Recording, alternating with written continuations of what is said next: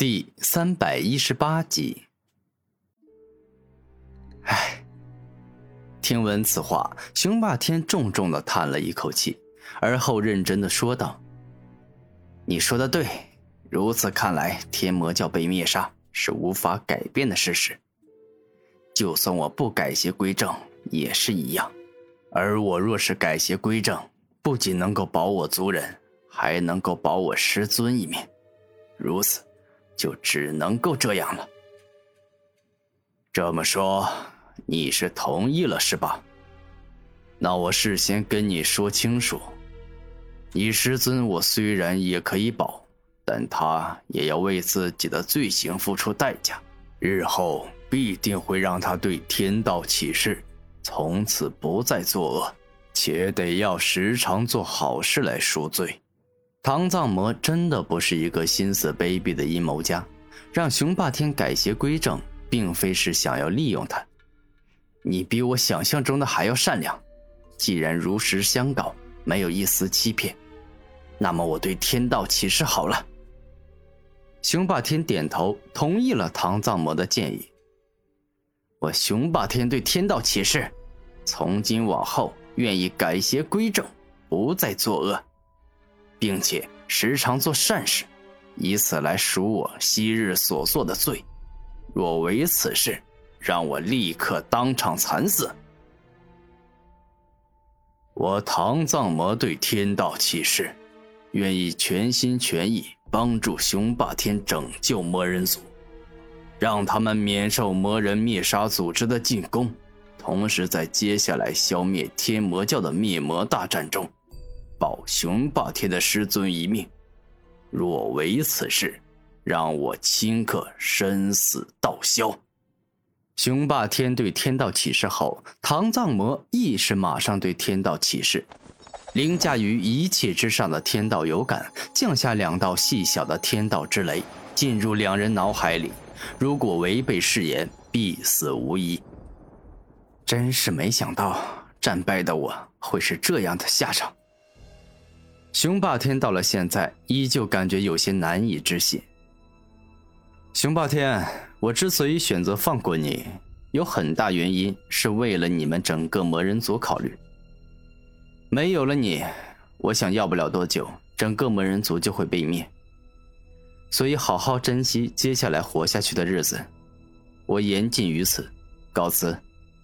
古天明说完这话。便是事了拂衣去，深藏功与名。施主，你救我一命，对我有大恩，请容我答谢。唐藏魔连忙大喊道：“不必如此，我做人做事全凭自己心愿。今日是好人，明日说不定是恶人，故此今日之事对我而言，不过是一场让我自己开心的游戏罢了。”古天明说完这话，人已经彻底消失了。真是有趣啊！到了现在，都不知道这位好心的施主到底姓甚名谁。唐藏魔笑了笑，感觉对方是故意那么说的。此人必定是好人，只是不想鞠躬。一个多月后，当古天明拿着透视望远镜四处张望之时，居然恰巧发现了大师兄凌晨以及二师姐梦如花。凌晨拥有灵王瞳，对于寻机缘、找造化这种寻宝的事，必定是擅长。那如果我悄悄的跟踪他，等他费尽心机破解了宝地的机关与阵法，找到了罕见的珍宝之时，来个螳螂捕蝉，抢走他找到的珍宝，岂不妙哉？古天明并不是一个喜欢抢别人劳动果实的人，但这凌晨欺人太甚。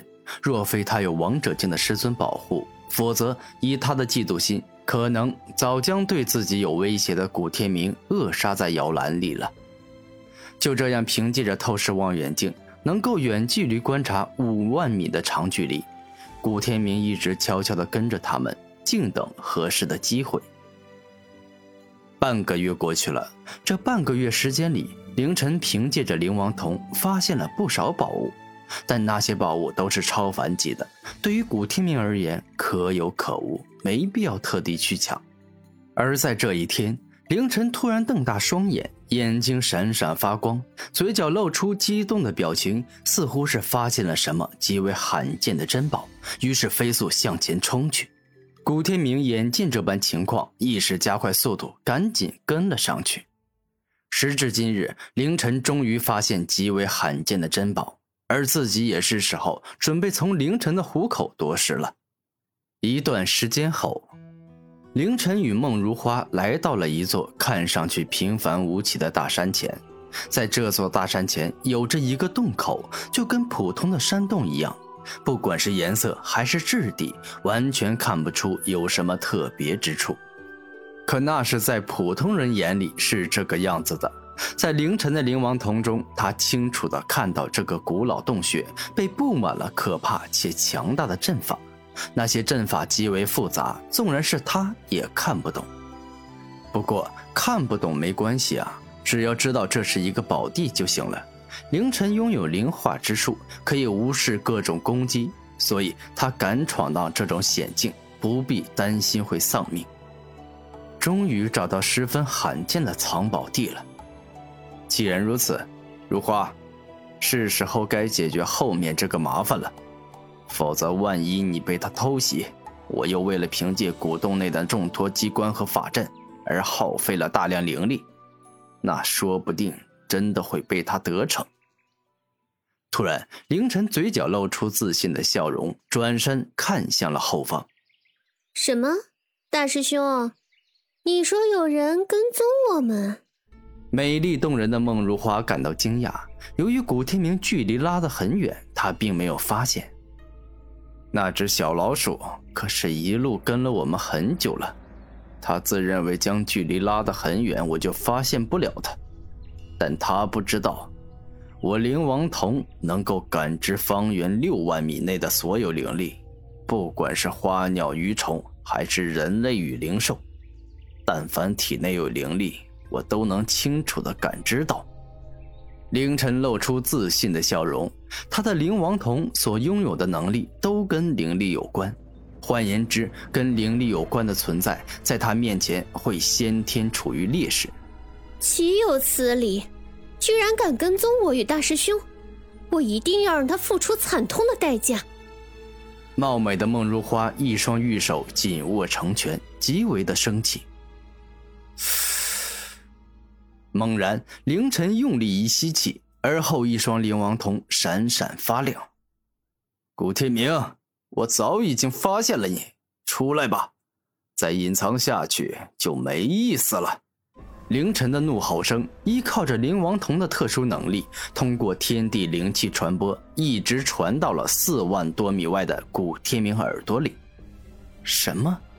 我将距离拉得这么远，他发现了我也就罢了。居然连我的真实身份都看穿了，他还真是厉害，我小瞧他了。古天明内心郁郁，而后不再隐藏，径直向着凌晨冲去。